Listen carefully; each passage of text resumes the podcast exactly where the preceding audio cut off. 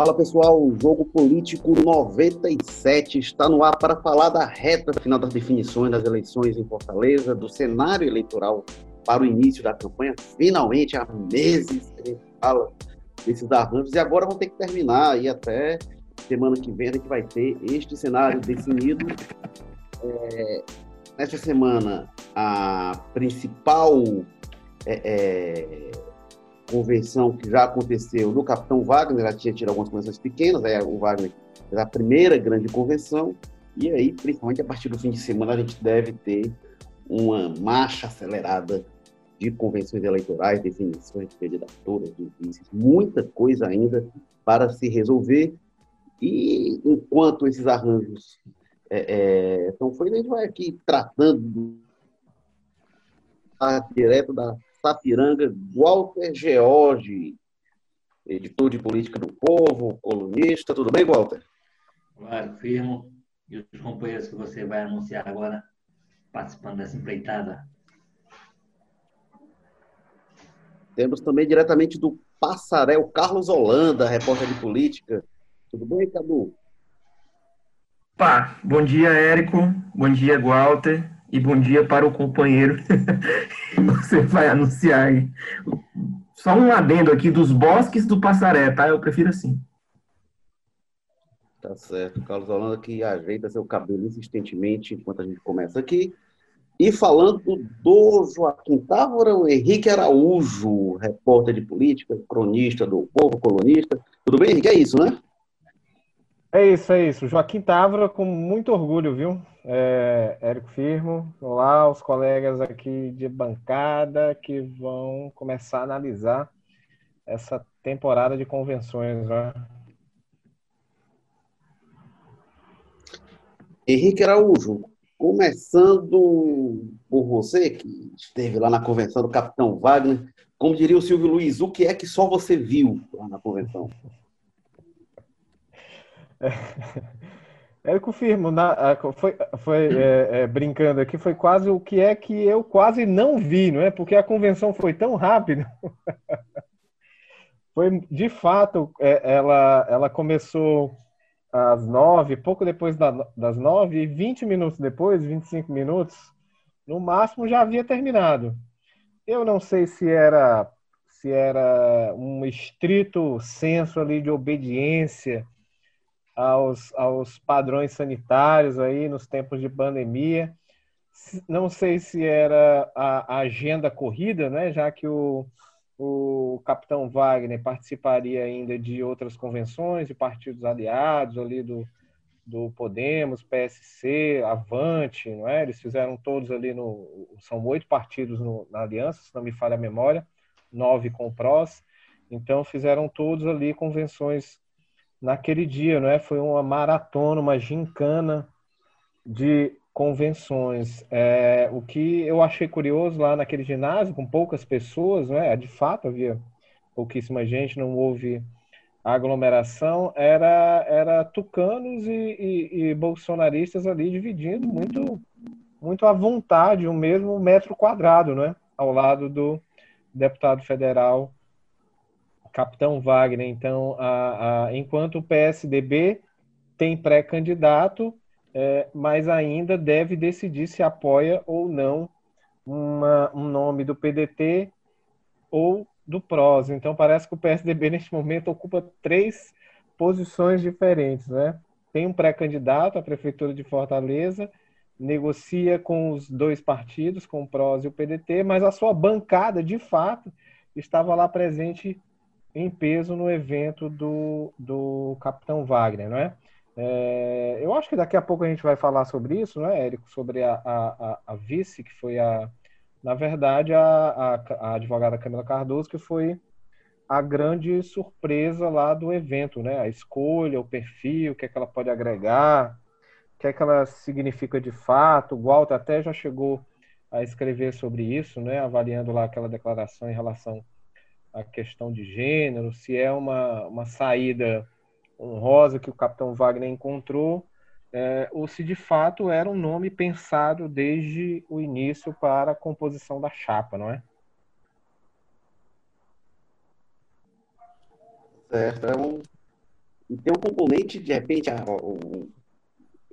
eu vi muito assim na história dela, o filho, a luta pelo transplante, de levar ternura à dureza da chapa do policial, ligação com os movimentos de policiais, enfim, também. Mas, é, Walter George, o que é que esse movimento, as convenções, elas são um movimento mais ou menos esperado, né? São um movimento público, e aí elas dão sinais, né? Mas é um programado, não costuma ter muita surpresa, salvo as definições, enfim.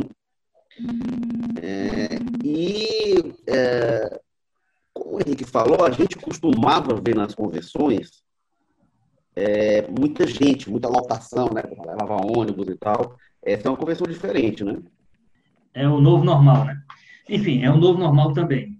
Então, é, é se havia um agrupamento partidário né, que a gente imaginava que fosse, fosse ser um pouco mais, digamos assim, flexível com relação às regras de isolamento e distanciamento, era isso daí, né? Que é, é onde se concentra a maior parte, a maior parte das pessoas que são críticas a essas medidas de isolamento e tal, etc. Então, eu, eu é, é, é, as convenções a gente tem que começar a entender, olhar dessa forma. Assim, antigamente, até antigamente que eu digo até quatro anos, até dois anos atrás, né, até a última eleição. Então, a convenção era um momento de mostrar força. E você mostrava força lotando o ginásio, com muita gente, com muita mobilização, com muita militância, parte dela devidamente compensada por aquilo, né? É, a gente tem uma situação absolutamente nova, como disse, convenções rapidíssimas e tem que ser rápidas, sem, sem aglomerações, sem gente, sem essa demonstração de força. A demonstração de força que o capitão Wagner podia dar ontem e deu foi nessa história da questão da, da aliança partidária. Você não junta novos partidos, como ele está juntando, o partido dele, se você não tiver um, uma consistência a apresentar para esses potenciais aliados. Né?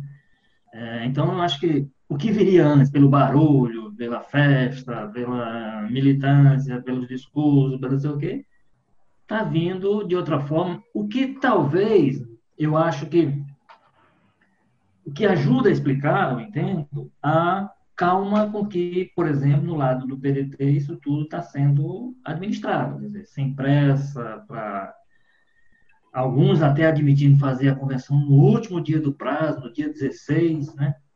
Então, o que significa dizer, por um lado, que ele tem lá as dificuldades de entendimento, de busca de nome e tal, e por outro lado, também a dificuldade, a, a, a, constatação que tem hoje que você não precisa dessa demonstração de força, ou você não precisa medir força com ninguém nessa perspectiva do evento político em que a convenção normalmente era transformada. Né?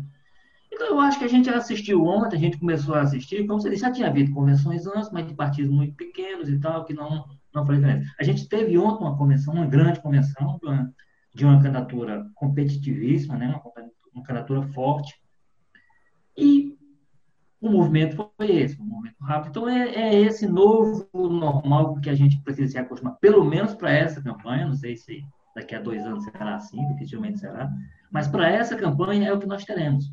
E aí também a gente tem que começar a projetar uma campanha também muito feita nessa, muito feita nessa base, né? Muito, como é que você potencializa ali cada passo que você dá, muito mais olhando talvez para como é que você multiplica aquilo por rede social, por outros caminhos, que não pela demonstração que você seja capaz de dar, de mobilização física mesmo das pessoas, de juntar gente, de aglomerar, tudo isso faz, eu digo, faz parte de um passado, pode fazer parte, inclusive, de um futuro. Agora, do presente, certamente não faz parte.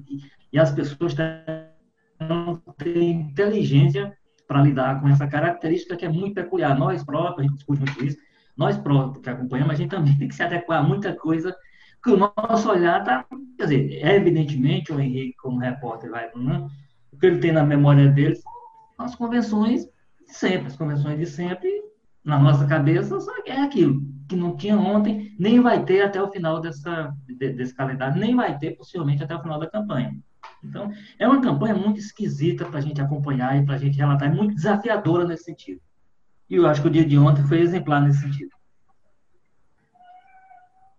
Carlos Holanda, que que é, esse movimento do capitão, né, a escolha de vice, as alianças. Agora, o capitão se posicionou no ringue e agora está esperando o adversário ser anunciado, né? Na verdade. É, o, o capitão é o, é o ator aí desse, desse jogo que está é, mais bem definido há muito tempo, né? É o, ele, a gente já, ele já se colocava como pré-candidato à, à, à, prefeitura desde que perdeu é, há quatro anos atrás, em 2016. E nesse ano, se em 2016 a gente não poderia dizer que o Capitão Wagner era um inexperiente, ele já tinha aí um, um, um, uma bagagem, por assim dizer, nesse ano acho que ele se consolida como, como, como um, um player, aí, como dizem, que, que, que, que entra para disputar mesmo. Acho que ele aprendeu a, a, a, a jogar esse jogo de fato. E a, a maior prova disso é, é, o amplo número de partidos no entorno dele, né, que ainda não chega a fazer tanta frente ao, a, em, em, termos numéricos, claro, ao que o Roberto Cláudio possui e o PDT, mas é um salto muito expressivo em relação à, à aliança com a qual ele disputou a, as eleições de 2016. Eu, e o movimento, o último movimento mais concreto, óbvio, é o da vice, né? Eu acho que é uma, que é uma escolha interessante de a gente acompanhar. É, a, advogada Camila Cardoso, né? Eu acho que um, a preço de hoje o, é um movimento que, como você até mencionou aí por cima, Érico, abranda mais uma candidatura que já teria é, uma pecha de truculência, né? muito em, em, função do que os adversários vão tentar é, a, atribuir de, de, de, imagem negativa. Vamos, é, eu acho que é, é, é possível a gente concluir aqui, prever aqui que no decorrer desses 45 dias de campanha vão colar a imagem do Wagner a alguém é, truculento, é, é, não sei, assim, até, até, a, até em função disso vão querer associá-lo, ou iriam querer associá-lo, a gente ainda vai ver isso mais definidamente ao Bolsonaro, e aí a, ele escolhe uma advogada, mulher, até também para suprir uma ausência latente, gritante, eu diria, de mulheres nesse nesse, nessa disputa à Prefeitura de Fortaleza. A gente tem a Luiziane Lins e a Paula Colares, na Unidade Popular. Talvez outros, outros, outros, outras chapas também façam um movimento desse, ou um movimento similar. E eu acho que é uma jogada interessante nesse sentido, de, de, de ter a consciência de que, ó, eu vou tentar me colar a, a imagem de, de, um, de uma candidatura da truculência. E aí ele com a, com a Camila Cardoso, que até tem uma história interessante que eu vi na matéria do Henrique, na coluna dele, que é a, e, que foi contada pelo povo, né, que teve toda aquela, aquela é, saga em relação ao filho, de superação, e eu acho que é um movimento interessante, surpreendente até, e surpreendente, né, porque a gente não conhece muito a, a Camila Cardoso, não é uma, uma, uma, uma mulher da política, presente na política, como seria, por exemplo, a Priscila Costa, mas já, isso é, já seria outra configuração, porque é uma bolsonarista é, da, das fileiras mais entusiasmadas do Bolsonaro, por assim dizer. Vai acompanhar aí essa, a escolha dessa vice aí. O, Henrique, o Carlos Rolando citou aí é, essa questão das alianças que o Wagner na eleição passada só tinha três aliados, mas eram é, é, PSDB, PMDB, ele pelo Republicanos, e aí tinha outro menor, não sei se é o Avante, mas era um partido pequeno. Né? Mas tinha uma coligação de estufa. Agora tem nove, mas são menores. Mas tem uma coisa também, se a gente for ver, os grandes mesmo não estão com ninguém. As grandes bancadas hoje no Congresso Nacional, né, aqui em Fortaleza. PT tem candidato, PSL tem candidato, aí vem o MDB e tem o Republicanos que está com o Wagner, né? Então também ninguém está. Você vai ver a, a, aliança do Roberto Cláudio, a aliança numerosa. Mas também até agora, se vai entrar PSDB, se vai ter, é vão, esse é outro debate que a gente vai fazer daqui a pouco. Mas ninguém está também com aqueles partidões que vão. Como é que você está vendo essa questão das alianças? Exato, Érico. Esse é um ponto importante, viu? Porque essa mudança, isso aí, essa nova configuração, é resultado da mudança eleitoral, né? Com o fim dessas coligações é, proporcionais, então isso impôs aos partidos o desafio de apresentarem cabeças de chapa, o que levou cada legenda, obviamente, a se obrigar né, a, a, a lançar um, um nome para capitanear a sua chapa de candidatos a, a, a vereador. É, o, o, são nove partidos na Aliança do Wagner, né? É, fora esses nove, quais são os grandes partidos hoje aqui em Fortaleza, no Ceará de modo geral, que ainda não, não mas principalmente Fortaleza, que não definiram posição? É, o MDB, o PSDB e o DEM. O PDT vai ter candidato, obviamente, deve ser cabeça de chapa. É, essa é a grande aposta, é a demanda lá da, da, do partido, mas assim, de, de, de, de sigla mais graúda, a única que o partido, que o prefeito Alberto Cláudio ainda pode arrebanhar é o PSDB e o DEM. Né? Fora isso, uh, não, não existe mais espaço. Era o sonho de consumo do Wagner também. O MDB já ficou muito claro que não vai com o PDT, do Roberto Cláudio. Ele vai, eventualmente, com o capitão Wagner, num apoio sem indicar vice, é, ocupando espaços ali, eventualmente, numa, numa, numa futura administração, ou vai com o candidato indicado pelo, pelo governador Camilo Santana. E aí, nessa hipótese, ele iria apoiar se o cabeça de chapa fosse fosse o Elcio Batista, né? Não, e não o nome do PDT indicado pelo prefeito Roberto Cláudio. Então, o prefeito não pode contar com o MDB, com o apoio do MDB. Hoje, só com o PSDB e com o DEM, o que limita muito, de fato, como você notou aí, é, o alcance, assim, o, o repeteco, a reedição de um grande arco de alianças, né? Eu acho que essas mudanças é, feitas na legislação eleitoral tentam impedir exatamente a formação de grandes arcos de alianças e obrigar as legendas a criarem autonomia. Para isso, para que elas tenham autonomia e, e, definam identidade partidária e programática, elas precisam ter candidato ao executivo. Entendeu? É por isso que o pessoal vai lançar nome, é por isso que o MDB estuda lançar um nome, não decidiu ainda. Hoje é muito difícil, mas avalia, se não fosse essa mudança, o cenário seria outro, já, já haveria coligação, etc. Mas como não há, então ainda estuda o lançamento de um nome, não é? É outro quadro. É de fato um outro cenário, entendeu? Então, acho que o, o, o, o, sob esse ponto de vista, esse número de partidos, essa grande aliança do Wagner, não, não, não, não ficou, não é tão ruim para ele, né? Mesmo a escolha da vice não é tão ruim. É, ainda acho que ela não era, eu acho que não era sequer o plano no C. Acho que foi acabou sendo ali o plano D, o que é, não é demérito para a advogada Camila Cardoso, não é isso, entendeu? É, é um perfil interessantíssimo, de fato, ela tem muitas qualidades, acho que vai acrescentar muito para para um candidato que é rotineiramente associado ao motim da polícia aqui no Ceará e a tudo que se seguiu é, em janeiro, né?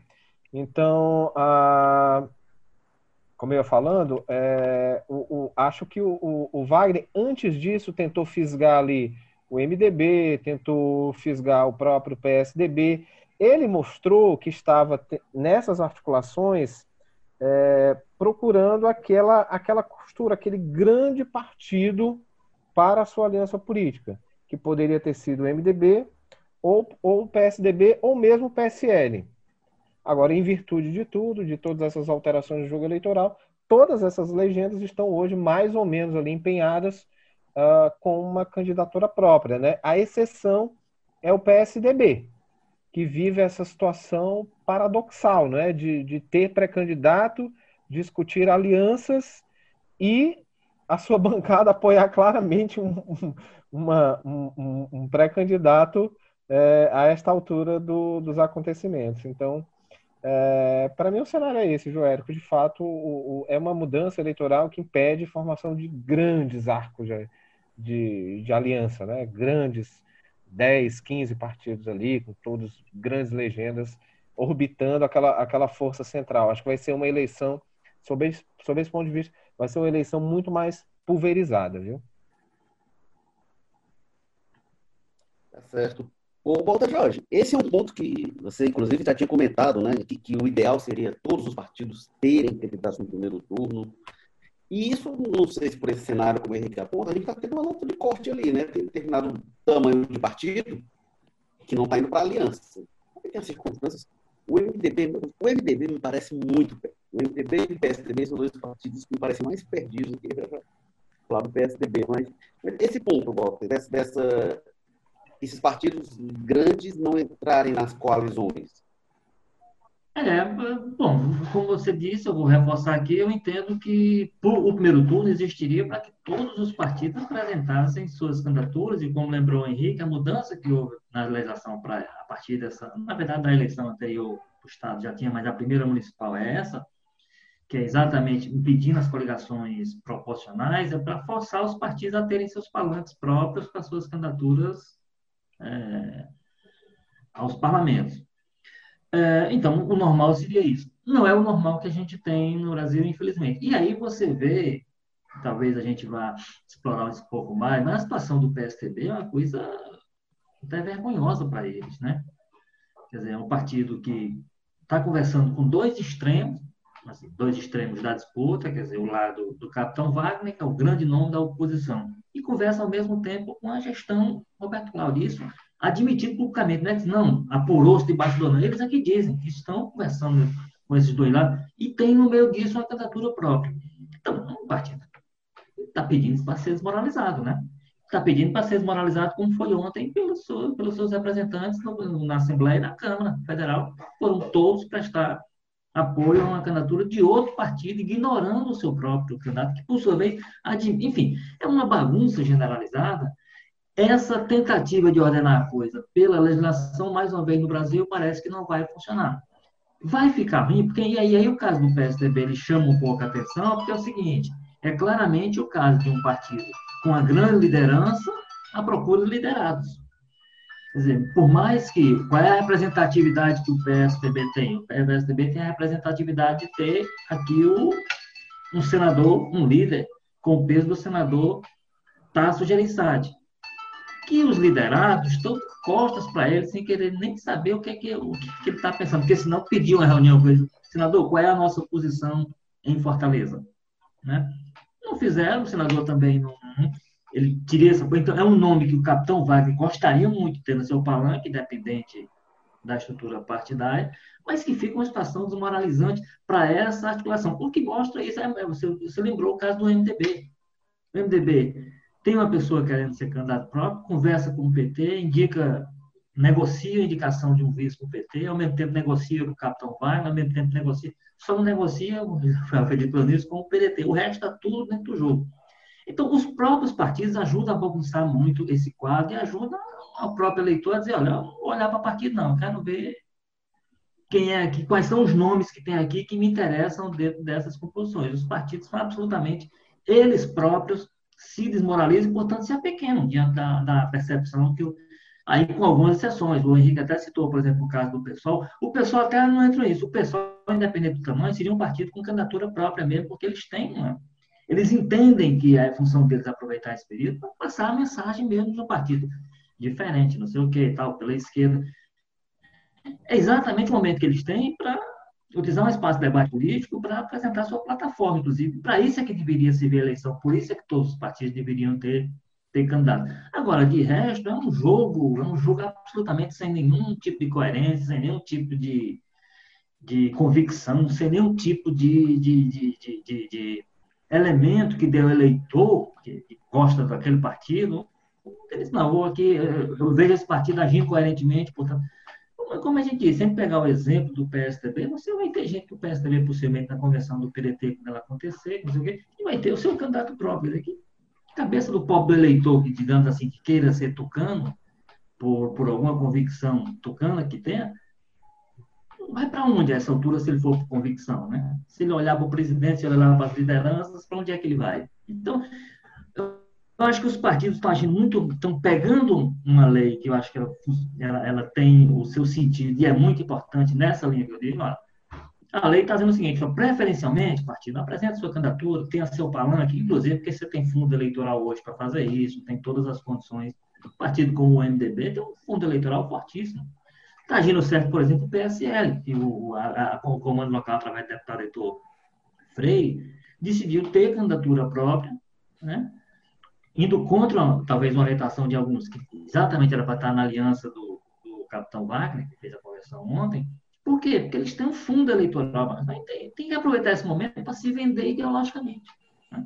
Então, então, se a gente for, for, for, entender o cenário pela movimentação, digamos assim, institucional dos partidos, vai dar um nó na cabeça do povo do eleitor, coitado, que ele vai. Acho que ele vai acabar votando em branco, ele não vai, não vai conseguir entender, nem da parte do PT, por exemplo, ele não vai conseguir entender o que está acontecendo. Seria um partido. Tem que conversa com o MDB, né? E e alguns setores do, algumas fileiras do, do, PT ainda são muito resistentes a esse, a esse processo de tratativas, porque vale lembrar, é o partido que protagonizou o que né? o petismo todo chama de golpe, e aí, a, a, essa altura do campeonato, as duas legendas têm conversas nesse sentido de uma composição. Só um pitaco aí, um, nessa coisa do PSDB, o MDB está indefinido a essa altura do campeonato, ok, é, é passível de uma, de, uma, de uma crítica, de um comentário, vá lá. Mas o PSDB chama muito mais atenção que é, o, o, MDB é uma legenda mais é, caracterizada pelo pragmatismo que propriamente pelo, pelo, por alguma plataforma é, muito bem caracterizada, de traços muito bem definidos. É, mas o PSDB não, o PSDB tinha mais um, uma identidade mais própria, ainda, ainda mais aqui no contexto do Ceará, ancorado na força do, do senador Tasso Gereissati, ex-governador. E se o partido já não tinha um histórico de sucesso em Fortaleza, nem minimamente, porque nunca ganhou uma eleição em Fortaleza, e deveria usar este ano para tentar fazer com que se desenhasse aí um, uma, uma, reviravolta, por assim dizer, ou pelo menos se movimentar na direção de, de tentar é, mudar esse, esse prognóstico que é negativo, se apequenou, como o Walter disse, num, num, num, num processo de abrindo duas frentes de, de, de, negociação com, com forças totalmente antagônicas aqui na capital. E aí, é, eu não sei qual é o, o, a resposta que o Spontes, o próprio Tasso Gereissati, é, as, as, grandes cabeças do PSDB ter, terão para oferecer nesse sentido. Se amanhã tiver no palanque de um, de um pedetista falando que é, esse, esse, esse, esse é o nome para Fortaleza, Fortaleza precisa continuar apostando no que deu certo, ou se tiver no Wagner é, fazendo coro a um discurso de mudança, ou seja, de vitória do Wagner, é, é, contra uma força do PDT, é, qual é a convicção que, que, que, se pode extrair de um discurso desse, de, um, de uma voz tucana que seja é, num, num, num, eventual palanque? É, se até no, assim, nos 43 minutos do segundo tempo estava conversando com, com, com, com, com os principais adversários, ou seja, é um, independentemente do desfecho, a coisa agora, 11 horas e 51 minutos de terça-feira, já está muito feia para o PSDB. Já está, independentemente do desfecho. Então, eu acho difícil que eles tenham uma, uma boa resposta para dar. Eu acho que vão falar, não, nós somos do equilíbrio, é, conversamos com as, com as duas frentes porque somos neutros é, e tal, tal, tal. Mas é muito difícil disso colar é, no eleitor, assim, que tenha uma capacidade mais crítica, assim, ou, ou, ou nem que não tenha. Porque eu acho que enfim. É, o, o Walter tinha falado aí do Tasso, eu acho que o Tasso é essa força gravitacional do PSDB. Agora tem uma coisa. O Tasso hoje, ele é um, tem um mandato majoritário, né? é, a única... É, é, é, é ele, depois do Girão também, né? Mas pessoas de fora do consórcio governista que tem mandatos majoritários. Tasso foi o primeiro, então ele tem a força pessoal. Mas o Tasso há muito tempo ele não é a pessoa que indica a pessoa que vai ser eleita. Ele foi isso enquanto ele tinha o governo na mão. E isso não é o Tato, é o governo. Hoje, hoje é o Camilo, o Cid, enfim. Isso é a força do governo. O Tasso, depois que ele saiu do governo, ele não conseguiu ninguém. Então, acho que isso tira muito da conta dele, tira conta do partido como forma de agregação, porque ele não consegue ser essa personagem. É, e aí tem isso, Henrique, eu passo para você, porque assim, eu não sei para onde a PSDB vai, eu não, é, é, a gente tem as impressões, eu gosto de trabalhar com informação, com informação, beleza, mas é, me parece que isso é, é, que Cadu e o Walter falaram, se o PSDB tiver candidato, vai ser um candidato que vai entrar desmoralizado, vai ser um candidato que estava na, na, convenção lá, estava lá um monte de gente do partido, provavelmente no PDT vai ter também. Então, eu não sei se o PDT, se o PSDB está, né, se vai ter candidato, e se tiver, em que condições que vai entrar, né? Porque é, é a candidatura mais sem convicção dessa campanha. Verdade. O Cadu tocou num ponto aí muito importante, viu? Que é o seguinte: a essa altura já existe um prejuízo real para o PSDB por essa indecisão, entendeu? Acho que, é, por exemplo, é, os espaços que eventualmente poderia ocupar numa chapa com o Wagner já foram ocupados. Esse trem já passou, o cavalo passou selado. Dentro do PDT também, é, muito em breve, esse tempo vai se esgotar, entendeu? O partido vai vai definir seu candidato, vai escolher seus parceiros. A gente tem que lembrar que naquela um evento aí no ano passado, o senador Cid Gomes disse que o parceiro preferencial do PDT não é o PSDB, é o PSB. Ele foi muito claro, muito eloquente ao tratar disso. É... E há um segundo fator que torna o PSB um candidato a, a indicar o, pré, o, o, o, o candidato a vice, que é o vínculo do nome do PSB com o governador Camilo Santana.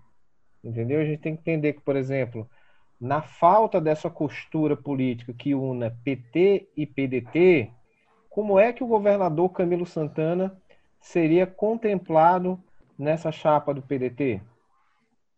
Acho que seria com a vice. E essa vice seria o Elcio, que é um ex-secretário é, é, do governo do Estado. É um nome camilista, entendeu? Então, o Camilo foi muito inteligente naquela, naquela, naquela exoneração, porque ele, ele deixou ali como alternativas um petista, para o caso de composição, PT-PDT, e um camilista, que é o Elcio Batista, para o caso de não haver entendimento entre os dois partidos.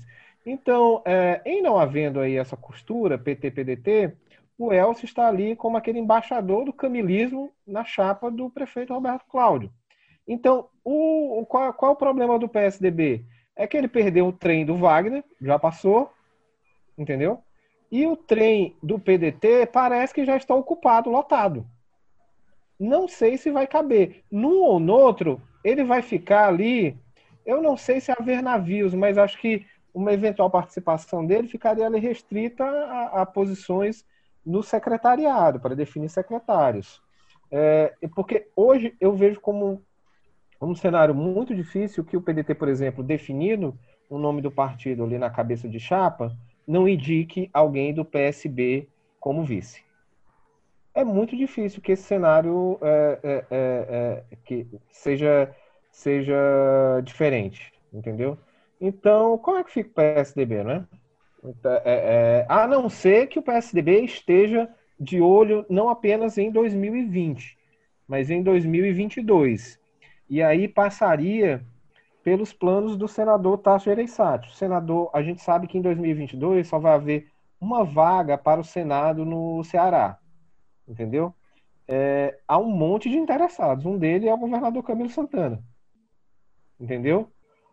Outro é o deputado federal Mauro Filho, que não se sabe se quer uma vaga no Senado ou se quer disputar o governo do Estado, como ele já, já, já disse algumas vezes. Já confidenciou a aliados que o foco dele é o governo do Estado. Mas também há o prefeito Roberto Cláudio, entendeu? Que vai estar livre ali, com capital político ainda forte, pujante. Vai fazer o que com esse capital político? Porque são dois gestores que, que estarão em 2022 um capital acima de 70%, entendeu? Muito bem avaliados, Camilo e Roberto Cláudio, e precisam de uma destinação política. Vão para onde? Então, eu não sei se a essa altura o PSDB estaria, por exemplo, negociando um apoio ao Tasso em 2022 para uma vaga no Senado, entendeu? Ou se o Tasso, a essa altura, já deve estar considerando encerrar a sua trajetória política, não é? Olha, não, cumpri aqui a, a, minha, a minha missão, é, fui derrotado em 2010, mas dei a volta por cima, voltei em 2014 e agora estou fechando aqui meu, meu arco narrativo, entendeu? Eu não sei se ele vai fechar esse arco em 2022 ou se, ou se ele vai prosseguir, né? Ah, o, que, o que é preciso dizer sobre essa questão do, do, do, peso do Tasso? Esse peso do Tasso, ele é simbólico, eu acho. Por exemplo, ele não tem um peso para entrar nessa articulação que o Henrique fala aí de 2022, a composição das as poucas vagas que estarão em disputa na, na chapa majoritária, não sei se o Tasso tem força para a pessoa abrir mão de qualquer coisa para colocá-lo como senador. Não sei, não, acho difícil ele, ele, ter essa força. O mais fácil é ele não chegando com força suficiente para bater chapa com o Camilo Santana, por exemplo, o Camilo chegando muito bem avaliado, que ele acho que ele encerraria a carreira por cima, encerrando seu mandato, dois mandatos de senador, três de governador, então encerrar essa carreira com a derrota talvez não fosse a melhor forma. E a questão do Tasso com relação à Fortaleza é o seguinte: ele nunca, na verdade, ele nunca conseguiu entender o eleitor fortalezense, o Tasso. O RPC, ele, ele, ele chegava. Ele acertou uma vez com o Ciro, mas assim, numa eleição disputadíssima, até hoje contestada, né? até hoje contestado o resultado lá do Conjunto Ceará, a votação que houve lá, né? De lá para cá, ele só apanha, e apanha feio, não é assim, não, ele bota um, o candidato dele, os candidatos, ele, com altíssimo prestígio no Ceará, o governador botava candidato aqui, Socorro França, não sei o quê, os candidatos eram desmoralizados em Fortaleza de maneira, né? Então, assim, ele nunca conseguiu entender e agora eu acho que ele entenderia menos ainda, não, não dispõe, inclusive, dessa força. O que eu acho que ele está errando é porque ele está deixando a coisa com o peso simbólico que ele carrega junto, sendo a grande liderança do PSDB, essa bagunça que a gente está falando aqui, do pessoal, uma corrente conversando com um lado, outra corrente conversando com o outro, que é no outro lado, outro extremo, e uma pessoa no meio que poderia até ter feito entendimento lá com o Carlos Matos lá atrás, ó, é o seguinte, você vai, se viabilize, faça suas reuniões, vamos, vamos em pesquisa. Agora, o partido tinha que, o plano B do partido tinha que estar acertado nessa altura, ou seja, se não houver o Carlos Matos, a nossa, nosso caminho é esse, ou o nosso caminho é aquele. Não pode ser os dois caminhos que são, é um para o lado ou para o outro. Né? Então, eu acho que essa confusão é está sendo ruim para ele. Agora, eu acho que, assim, é importante você ter um aliado como Tasso, é importante você ter no palanque. Agora, isso, na hora de contar voto, eu tenho a impressão que isso não é tão levado em consideração, não. E além da incoerência do, do, PSDB em relação ao eleitor fortalezense, eu acho que o partido erra, acima de tudo, com o próprio Carlos Matos, é, porque, como o Walter disse aí, era para ter tido um, um, acerto prévio. Mas aí ele aceitou é... esse jogo, Cadu. Ele aceitou. O Carlos Matos aceitou esse jogo. Ele sabia que ele tinha que se viabilizar, tinha que se virar para viabilizar. Eu acho, só acho que o plano B do partido é que não está claro. Né? O plano B, ao mesmo tempo, é plano C, é plano X. É... Não tem plano. Poderia ter assentado as bases para uma saída honrosa do, do Carlos Matos da, de, desse, dessa, é, dessa pré-disputa. E, e, não está. Ele vai sair bem chamuscado, assim, e com, e com a impressão de que não, não, não teve o, o um crédito mínimo do, do, de, de cabeças importantes do, do PSDB, né? E acho que fica, fica, fica bem estranho para o ex-deputado estadual Carlos Matos aí. Né? Olha, agora tem duas coisas interessantes que você volta. Um, dessa questão de Fortaleza, Walter. É, até 2016, assim, desde 92, o Tasso não conseguia que um candidato que ele apoiasse, fosse do PSDB de outro partido, fosse nem segundo colocado. É. É. A partir de 96 até 2012, os candidatos que o PSDB apoiava não ficavam nem em segundo lugar. Não é que ele não ganhasse, né? É, não, terceiro para baixo. Ficou em segundo com o Capitão Wagner em 2016. Vamos, vamos combinar que não por causa do PSDB. O PSDB foi uma coisa importante e tal, é. mas a força é do, é do Capitão Wagner. Agora, eu gostei dessa discussão sobre o futuro do Tasso, porque desde 2010 que o Tasso diz, minha última eleição, minha última eleição, eu perguntei para ele em 2014 e ele disse, eu já estou ficando desmoralizado, né? Porque eu já disse de outra vez. É, e o que acontece, é, eu, assim, eu não vou fazer previsão, enfim, mas pelo que ele já tem dito e conhecendo o Tasso, o Tasso perdeu a primeira eleição dele em 2010, não gostou da experiência, já tinha anunciado que iria parar, é, é, nem sei se ele iria querer outro mandato, mas eu acho que ele só iria se fosse um cenário realmente muito tranquilo. Está ali, em 2022, ali, eleição tranquila. E como o Henrique bem pontuou, não é o que se apresenta. Pelo contrário, periga ali ser um, uma disputa é, enrolada essa. É, eu queria também que vocês comentassem aí, para conversar com você. A gente já falou um pouco do MDB, né? o MDB também está muito parecido com isso e eu acho que ele entrou numa mesa sem jeito, porque ele quer apoiar o candidato do Camilo e não quer apoiar o do PDT, sendo que o Camilo quer apoiar o candidato do PDT e não quer apoiar o candidato do partido dele. Tem o PSB. Esse enrosco, o MDB parece outro partido que eu não sei se vai. É, até agora, o, candidatura própria, né? Mas... É, é, agora o cuidado que o Camilo, que o Eunício teve, que o Tasso não teve, como principal liderança do PSDB, foi de não expor um candidato no meio disso. Quer dizer, pelo contrário, ele tem segurado lá o Leonardo Araújo, que tem se tentado se insinuar como candidato, o partido, em tese, é um partido aberto para conversas, e aí, bem MDBisticamente falando, conversa a todo lado, com todo mundo, fechando apenas uma porta, como dito aí pelo, pelo, pelo próprio Ulisses claramente. Com o, PDT, o PDT eu não quero conversa. Agora, se eles têm uma, uma, uma, uma aliança preferencial com, com o PDT e o alian, com, com o governador Camilo Santana e o governador está forçando a barra no PT para fazer aliança com o PDT, aí o, a situação do capitão do, do MDB pode ficar muito complicada, de fato. Não, né? Como é, como é que está tentando ir para um caminho que o governador vai e o governador vai para o caminho que já disseram que não, não querem traçar de jeito nenhum. Agora, eu acho o MDB, pelo histórico dele, mais fácil disso ser administrado, inclusive se no final das contas for uma incoerência bem grande de estar no palanque do, do PDT, o que eu acho realmente muito pouco provável, quer dizer, tudo. É muito pouco provável, inclusive, porque tanto é lá para cá como daqui para lá, né? Quer dizer, o discurso do PDT, do Ferreira Gomes, principalmente com relação ao MDB e com relação nisso, continua sendo aquele discurso muito pesado. Então, eu acho que, muito embora a gente tem uma parte dessa articulação Fortaleza que ela é mais Roberto Cláudio do que dos Ferreira Gomes, né? Por mais peso que o Cid tente jogar nisso aí tudinho, mas o Roberto Cláudio está tentando. E aí vamos definir, vamos ver também como é que vai ficar a definição dentro do próprio PDT, quer dizer, quem não vou dizer que tem uma queda de braço do PDT, mas tem um, um candidato de preferência do Roberto Cláudio, tem o nome, os nomes de preferência lá do, dos Ferreira Gomes, né? tem o nome de preferência dos vereadores, enfim, tem preferência para todo gosto. Né? Então, essa definição dentro do PT, que a gente tem discutido pouco sobre ela, inclusive, porque a gente já discutiu em programas anteriores, assim, que a gente esperava, a essa altura, ter uma definição mais clara. A gente continua com relação à última vez que a gente discutiu aqui no PT, exatamente com o mesmo cenário. A gente não tem clareza para dizer, a essa altura, quem é que pode ser, deve ser o candidato do PDT. Nós estamos há horas da, da convenção. Estamos há dias, assim, muito próximo, e o partido não consegue, a não ser que ele esteja tratando isso muito bem internamente, tratando a coisa, não é o que tem parecido, quer dizer, você tem o Salmito se articulando fortemente no seu grupo, o Samuel, não sei, tá, todo mundo continua a brigar. Então, ou está sendo muito bem administrado pelo partido, ou então, e aí dentro disso entra essa composição do MDB.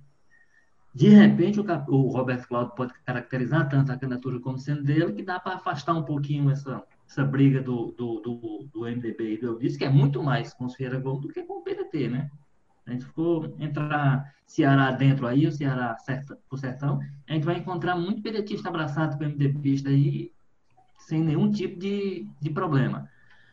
Então, eu, eu só acho isso, que o MDB foi mais cuidadoso na comparação com o PSDB do que o PSDB, porque não expôs nenhum candidato. Então, é um partido, de fato, livre, leve e solto. É um partido aberto para conversa com todo mundo, porque não é um partido que, por exemplo, expôs uma candidatura, nem tem quem ser o principal líder, conversando.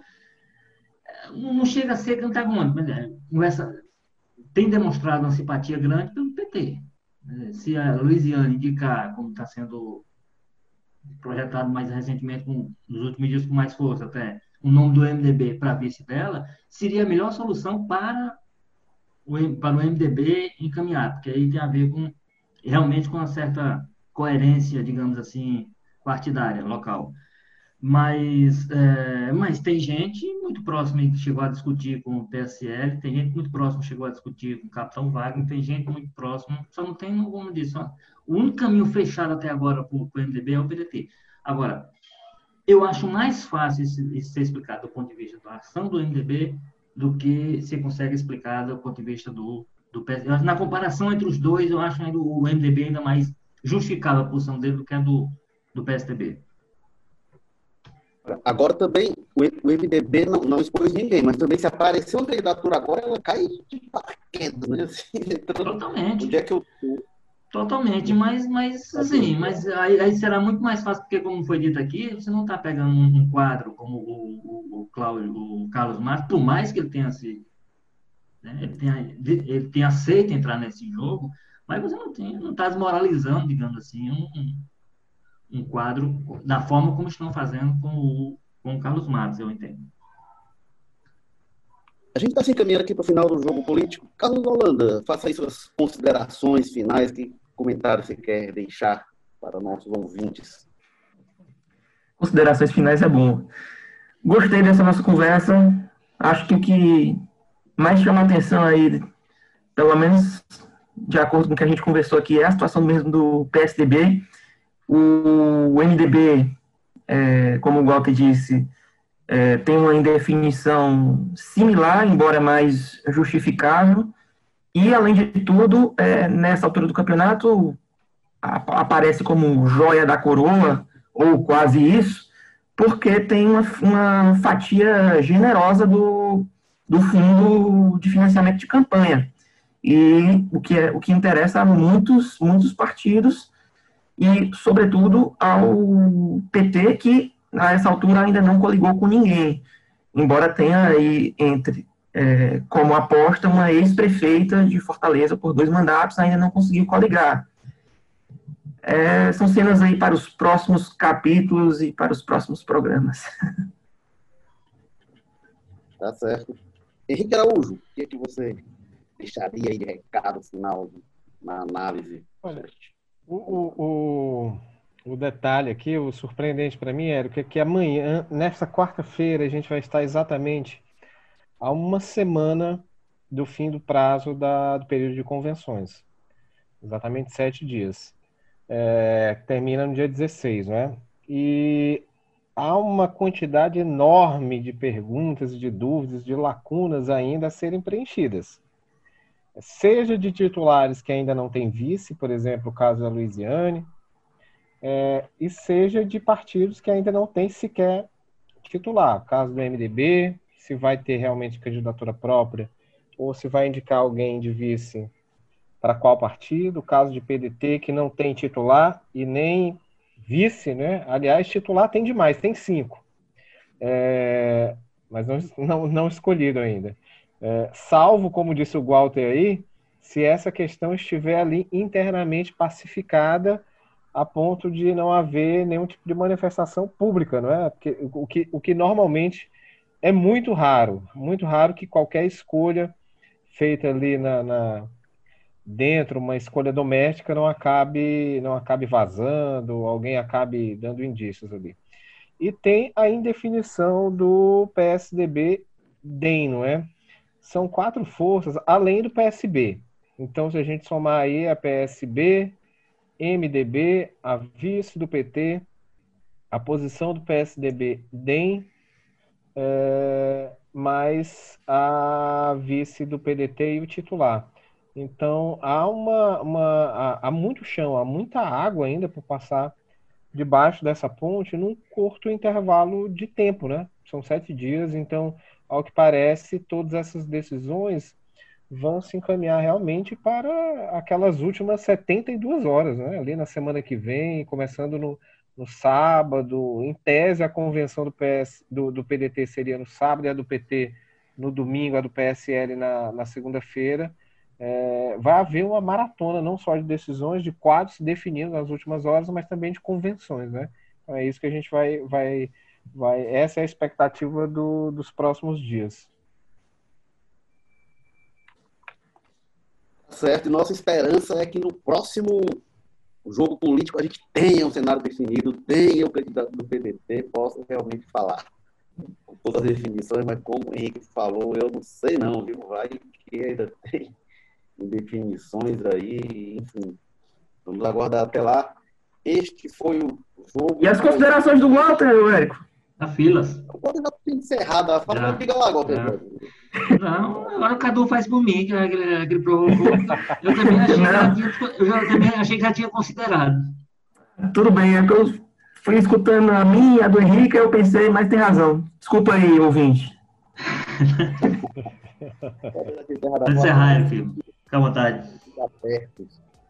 Mas, vamos lá, então esse foi o Político 97, com edição de produção Mariana Vieira, o editor-chefe é Tadeu Braga, editor de política Walter George, diretores executivos de jornalismo Ana Nadaf e Eric Guimarães, diretor-geral de jornalismo Arlen Neri.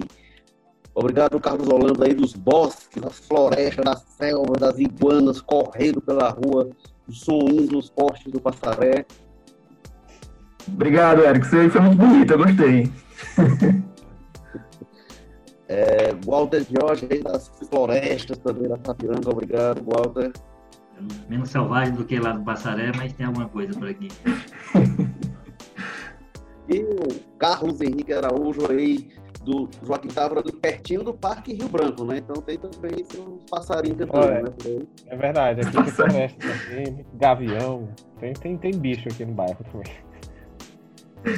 E assim o Povo Mais, a plataforma multi-streaming de jornalismo e cultura do povo, você encontra em um só lugar notícias, reportagens especiais, documentários, séries, podcasts, livros, programas ao vivo e cursos do Povo Mais, muito mais conteúdos, inclusive mais podcasts, alguns muito melhores, inclusive, do que o jogo político. Então você vai ver muita coisa lá. Aproveite. Um abraço e até a próxima.